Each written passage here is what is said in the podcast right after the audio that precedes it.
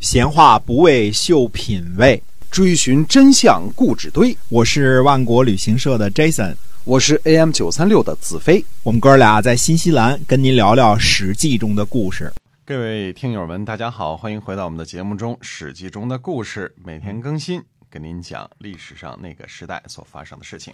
嗯，是的，上回我们说呢，这个晋国呢自己呢这个。呃，修习自己的德行啊，让百姓呢这个富足。那郑国这点事儿呢还没了。不过呢，在公元前五百六十三年的春天呢，还有比郑国还重要的事儿。所以呢，这一年春天呢，晋国、鲁国、齐国、魏国、宋国、曹国、莒国、邹国和小邹国、滕国、薛国、杞国，所有这些国的国君啊，在什么地方呢？在啊扎这个地方会见吴王寿梦，因为晋国拉着这个吴国一块打架啊，这个早梦想着跟吴王寿梦呢见个面扎呢位于今天江苏郫县北边的呃家口村，这个隶属于郫城镇啊，现在叫郫城镇。呃，这次历史性的会见呢，发生在这一年的四月初一。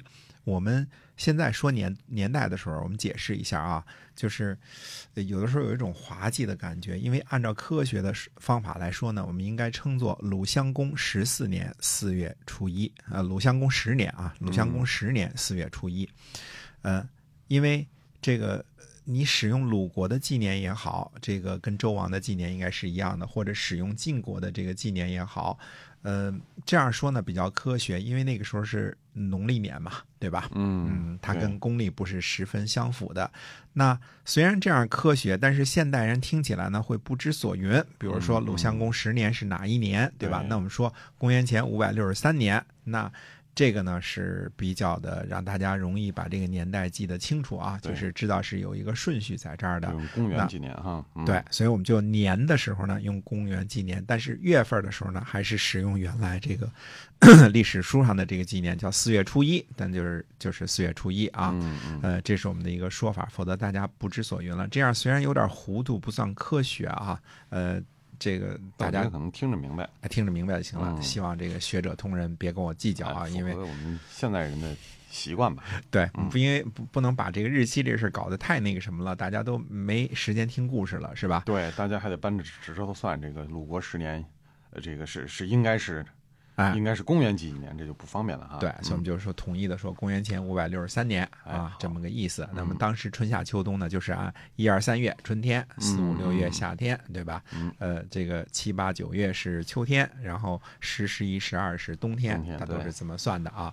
那么这个呃盟会的这个重要性，为什么说它重要呢？因为吴国在连起来了，吴国在江苏呢，对吧？如果江苏。呃，山东、河南、呃，陕西，呃，不，山西，这个，呃，河北，这些都连起来，那就是中国的大半部分了。那其实对于楚国就形成了一种包抄的形式了，对对吧？楚国呢，本来就拥有着什么陈国、蔡国啊、许国这些，再加上呃更西边的秦国，也就是成变成这个西南的一隅了。嗯，所以这个盟会呢非常的重要。可是。吴王寿梦呢？吴国呢？那个时候呢，山高路远，那时候交通没有现在发达啊，没有什么地铁啊、高速公路这些都没有啊，要翻山越岭呢过来呢很不容易。这次呢，终于看到了传说已久的吴王寿梦。那么会盟之后呢，晋国的中行衍和士盖呢请求讨伐毕阳。把这块地方呢封给宋国的项须啊，项须呢人缘比较好啊。那么毕阳呢是个云姓的小诸侯国，一个女字边一个云啊，云姓的小诸侯国，好像呢相当的孤僻独立，呃，也从来不参与诸侯的会盟啊，什么这些，嗯，都好像都没听说过啊。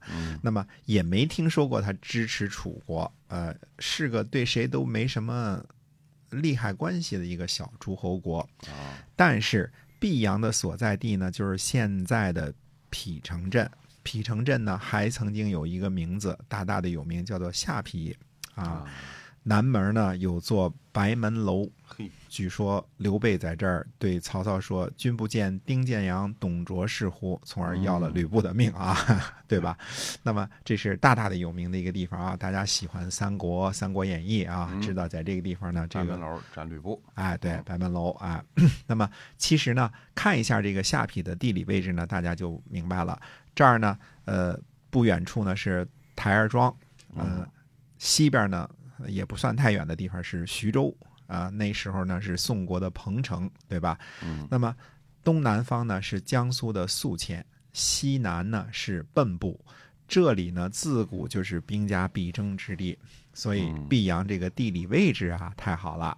晋国呢想要联合江苏的吴国，共同对付楚国，交通要道上矗立着一个泌阳，怎么看怎么像是这个嗓子眼儿里的一块儿鱼骨头，对吧？哎看着就呃不怎么舒服。对，先给它拔了，哎，许宁说呢，他说毕阳啊，呃，城池虽小，但是很坚固，胜之不武，不胜被人取笑。嗯，因为这个毕阳看来并不是必取不可的，可取可不取啊。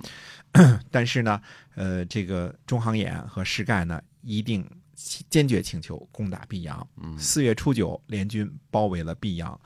鲁国的孟氏的家臣呢，叫做秦锦父，带着这个辎重呢前来助阵。那么毕阳人呢就把城门打开，诸侯的军士呢就纷纷往城里城城里边冲。嗯守军呢突然放下了悬在内城的城门。如果城门，大家这个电影里都见过啊，这个嗯城门上面一个大大铁门，咣咣咣咣就往下放。如果放下来了，刚冲进城的这些军士们，那就会被全歼了，对吧？啊，嗯把人那围里头了，对，鲁国的呃梁叔和或称叔梁和，高举起城门，好让城里的士兵呢往外逃。这个把城门给举着了，不让他往下放了嗯大啊。力士啊，哎，这位举城门的大力士呢，这个梁叔和或者叫叔梁和呢，就是呃孔夫子的父亲。我们说孔夫子身长九尺六寸啊，嗯据推测呢，我们上次说过这事儿啊，相当于一米九几的一个大个子，或者两米零几的一个大个子啊，孔夫子啊，嗯被称为常人，就是就是大个子的意思啊，就就是孔大个儿这个意思啊，能个儿对，哎，就是大高个儿这么个意思。看来这个遗传呢是得自梁叔和这个父亲的遗传啊，嗯因为梁叔和多厉害。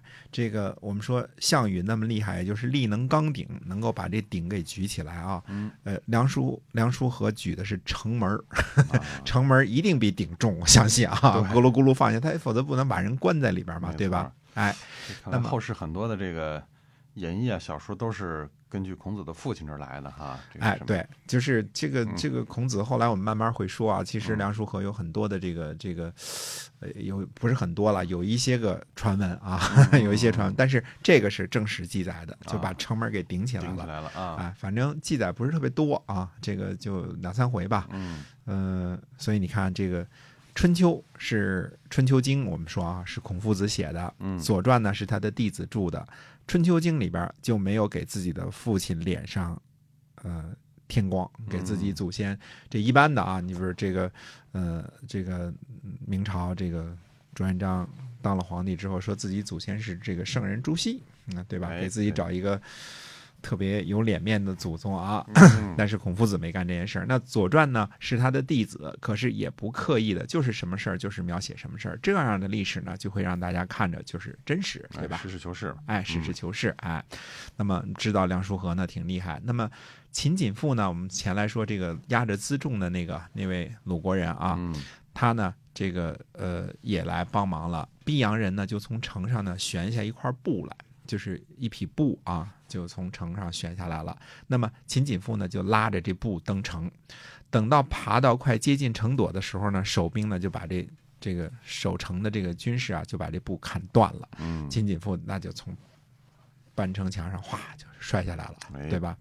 呃，那么再把布垂下来，秦锦父呢还是拉着布登城，守兵呢又再次把布割断，如此呢、反复三次，守城的这个军队啊佩服秦锦富的勇敢，就不再把布垂下来了。秦锦富呢把这个砍断的布啊围在自己身上当个带子，在军中展示其英勇，你看我多厉害啊！嗯爬城摔了三次，没事儿啊，整整就把这袋子带了三天，这布的这袋子带了三天啊。这么小小的城池呢，久攻不下，中行衍和施盖两个人呢，就有点吃后悔药了。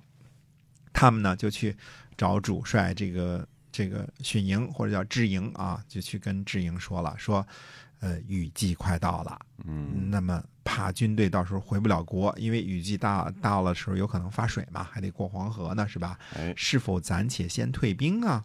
那么中军帅呢，这个智营呢就大怒，把这个手中的机弩啊，这手里正好拿着这个弓箭、机弩这些东西呢啊，就把这个弩机啊从二人之间就扔了过去，啪一下就扔过去了。估计俩人一躲就躲开了啊，哎而且大声呵斥说呢，他说：“你们两个人想攻下泌阳，送给宋国的相须，我恐怕将帅不和，所以答应了你们。现在诸侯的军队久攻不下，然后要我下令撤军，到时候你们会说，如果那时候没有班师，现在早攻下来了。嗯老夫已经累老了，绝不能失败第二次。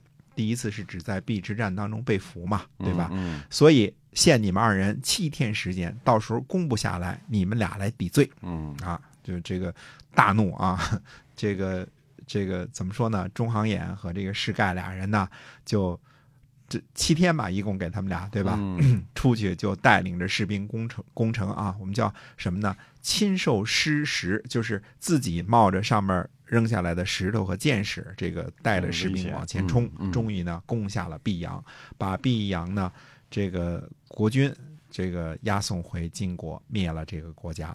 那么联军呢要把毕阳的地盘呢送给项须，项须呢坚决不接受，最后呢就送给了这个宋国的国君啊。嗯这个鲁国的军队回师以后呢，那么孟氏的孟献子呢认为秦锦父呢勇敢，就用他做了车右。嗯秦锦父的儿子呢叫秦匹兹，那么后来呢这是鲁国的学呃这个孔子的学生，就是侍奉孔子了，对吧？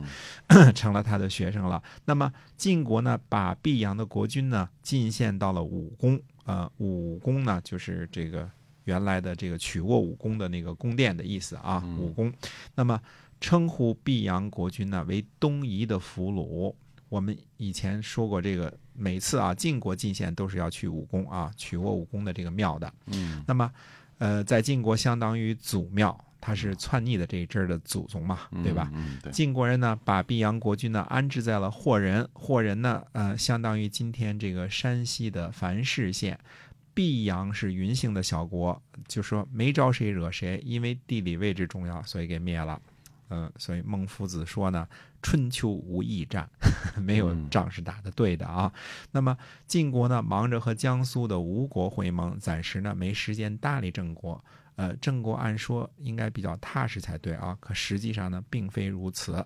要想知道公元前五百六十三年，啊，郑国到底是不是是不是踏实呢？且听下回分解。哎，那么他到底为什么会有这种感觉呢？嗯，希望您能持续关注我们的节目，我们下期再会。再会。